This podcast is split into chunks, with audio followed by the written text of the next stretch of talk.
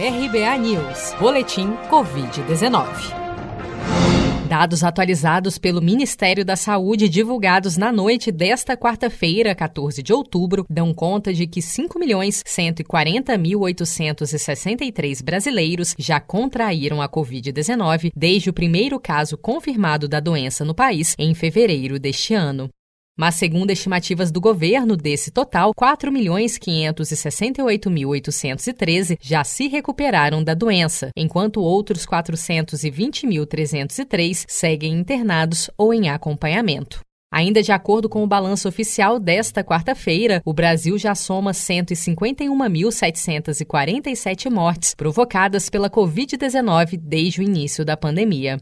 Somente nas últimas 24 horas foram reportados 27.235 novos casos e 749 óbitos provocados pelo novo coronavírus em todo o país.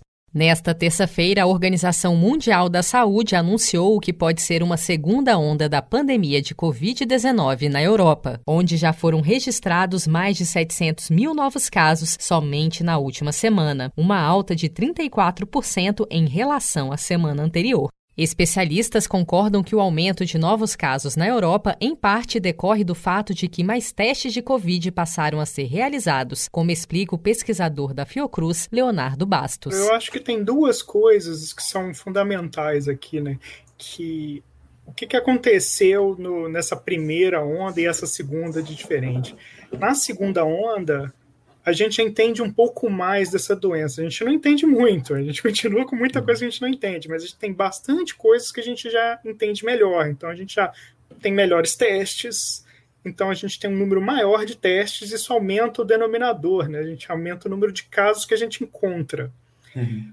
Os óbitos é, também teve uma, uma certa evolução no tratamento médico. As pessoas sabem como lidar, como manejar com o paciente que precisa de um respirador, como que o, os médicos, os enfermeiros, os profissionais de saúde eles ganharam uma certa experiência que isso ajuda a minimizar o número de óbitos. Já estão impondo novas medidas para tentar conter a nova onda de infecções pelo novo coronavírus. No dia 9 de outubro, o governo espanhol decretou estado de emergência de 15 dias em Madrid. Já o presidente da França, Emmanuel Macron, anunciou nesta quarta-feira que o país vai impor toque de recolher em todas as maiores cidades do país, assim como Portugal, que também manifestou que decretará a situação de calamidade a partir da meia-noite desta quinta-feira. Você sabia que outubro é o mês da poupança?